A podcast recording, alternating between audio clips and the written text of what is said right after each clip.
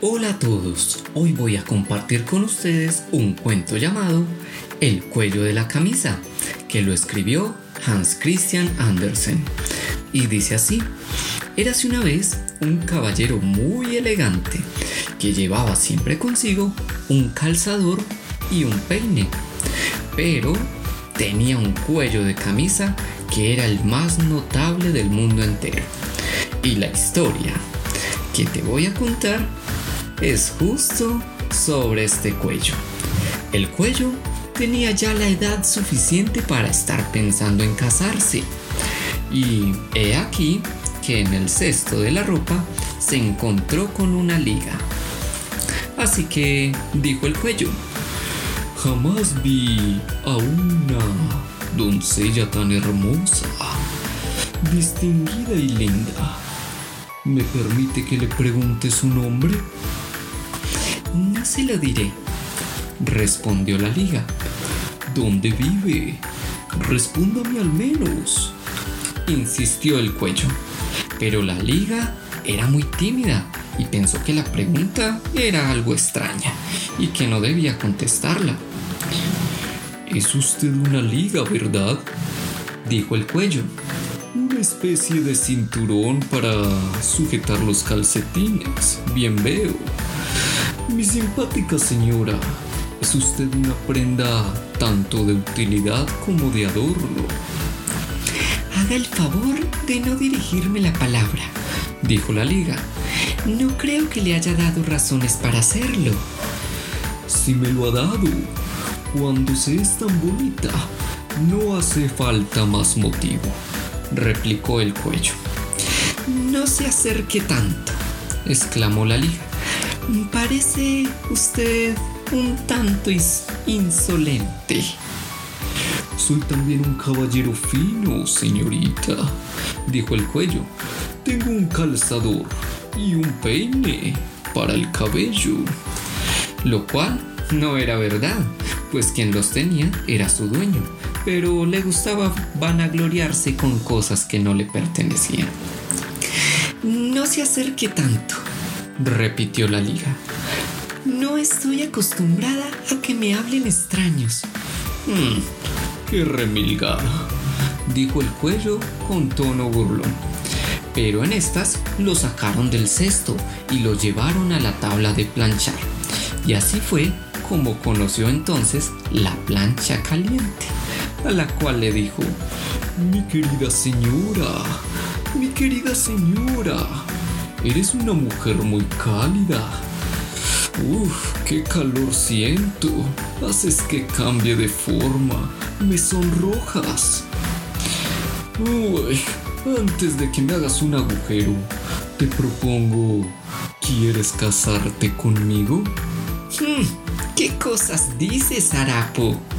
replicó la plancha, corriendo orgullosamente por encima del cuello, imaginando ser una locomotora arrastrando brasas calientes. Así entonces, el cuello quedó un poco deshilachado de los bordes. Por eso, acudió la tijera a cortar los hilos. ¡Oh! exclamó el cuello. Usted debe ser una hermosa bailarina, ¿verdad? ¿Cómo danzas con tus piernas? Mira esos movimientos. Es lo más encantador que he visto.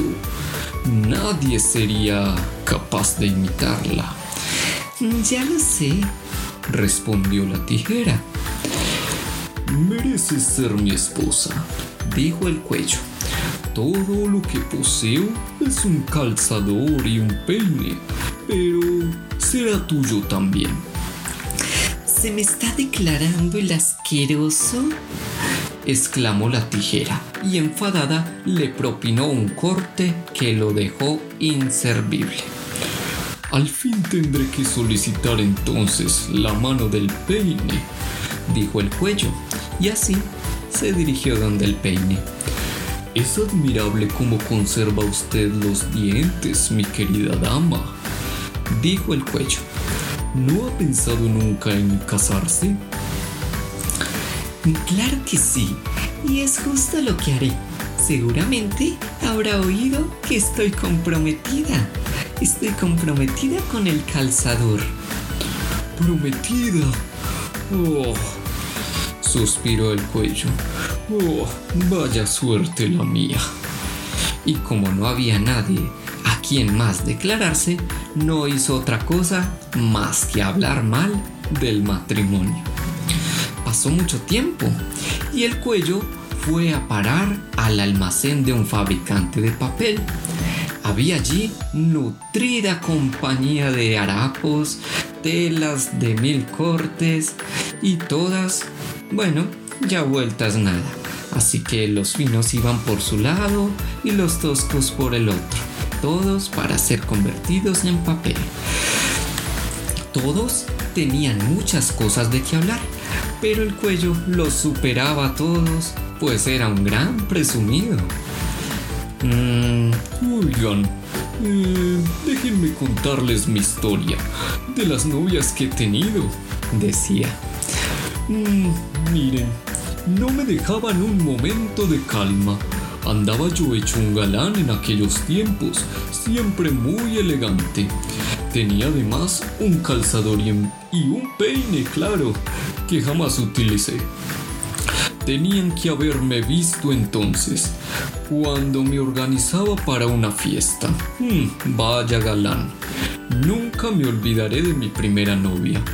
Fue una liga, delicada, elegante y muy linda, aunque por mí se tiró a una bañera. Hmm, luego hubo una plancha que ardía por mí, pero como no le hice caso, se volvió bastante malvada. Tuve también una novia que era hermosísima. Ella era bailarina. Sin embargo, me produjo la herida cuya cicatriz conservo. Era terriblemente celosa. Y... Hmm, si les contara, mi propio peine se enamoró de mí.